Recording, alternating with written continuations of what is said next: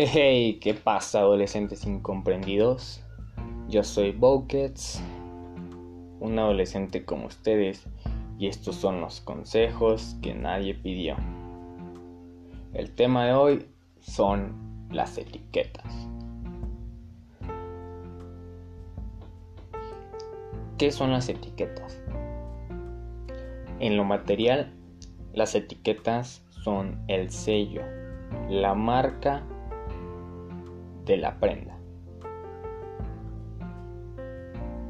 Siempre, en todos lados, es mejor visto un saco Gucci que un saco marca Patito. ¿Por qué? No lo sé. No sé si un saco Gucci sea más cómodo porque los que yo compro están en el tianguis.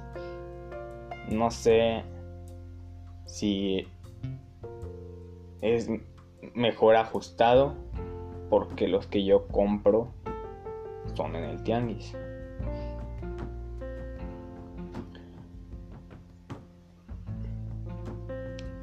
Si todavía no han comprendido el mensaje, vayamos al grano.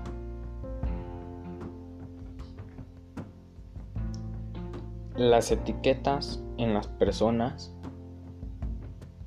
no son muy diferentes, pero en este caso hay varias, hay varios que no quisieran llevarla.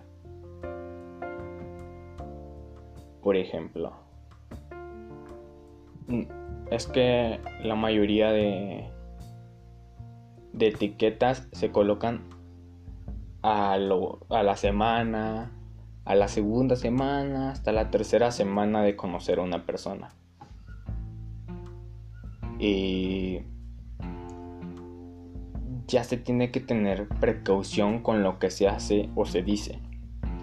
Por ejemplo, si tiras un chiste en la primera semana, ¡Pum! Etiqueta de gracioso. Por ejemplo, si no convives con, con los de menores recursos, ¡pum! La rica.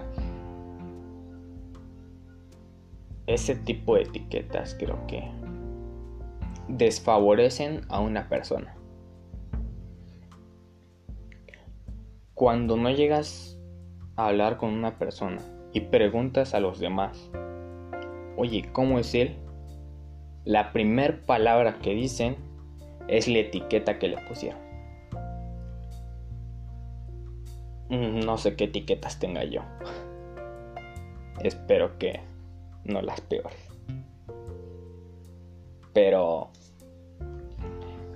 hay personas que no no quisieran cargar con esas etiquetas. Estoy en contra de ellas, por el simple hecho de que nunca llegas a conocer a una persona al 100%.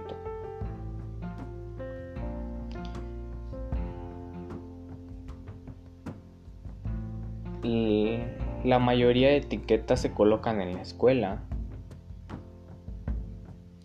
porque es donde quizá convivas día a día y es donde se ven reflejadas por ejemplo, cuando entregan tus primeras calificaciones. Si tus calificaciones son bajas, ¡pum! Etiqueta de tonto.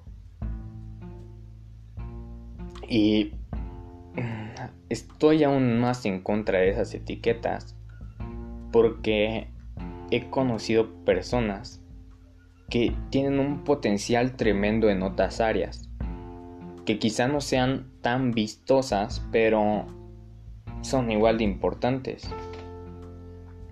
Conocí a una persona que te podía sacar 6 en matemáticas, 7 en español, pero lo ponías en artes y su creatividad, mm, ¿cómo llamarlo?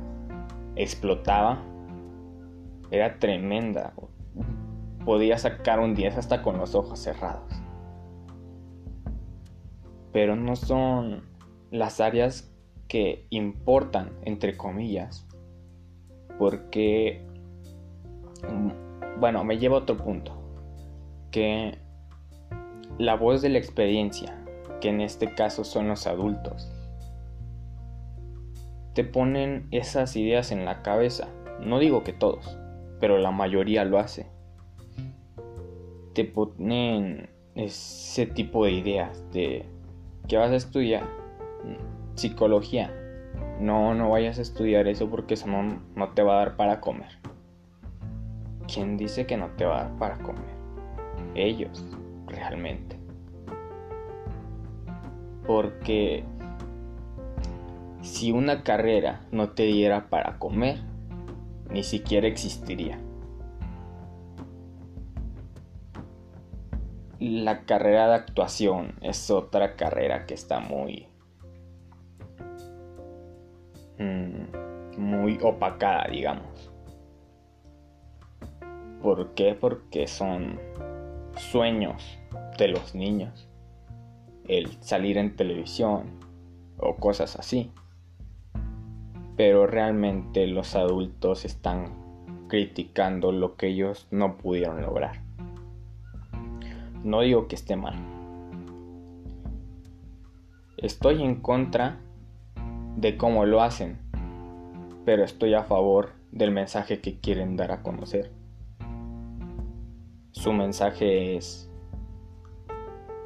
quiero que estudies algo seguro, pero la manera de hacerlo no está bien.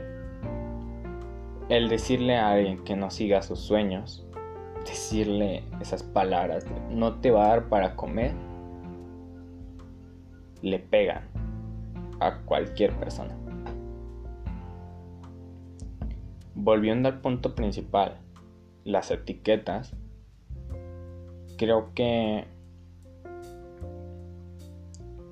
el que se esté cargando ese tipo de etiquetas sin saberlo, te afectan y si lo llegas a saber, te afectan aún más.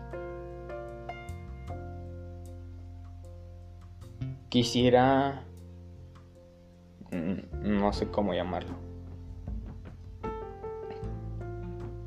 Cambiar la mentalidad de las personas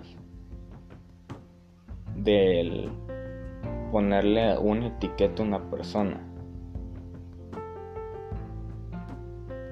Quizá podemos llamarlo como, como él es. Por ejemplo, a, a José no hay que decir que es el tonto. Hay que decir, pues es José. A Carla no hay que decirle, es la inalcanzable. Es Carla. Y mi consejo es, la próxima vez que quieras conocer a una persona, acércate, convive con ella y entonces llámala por su nombre.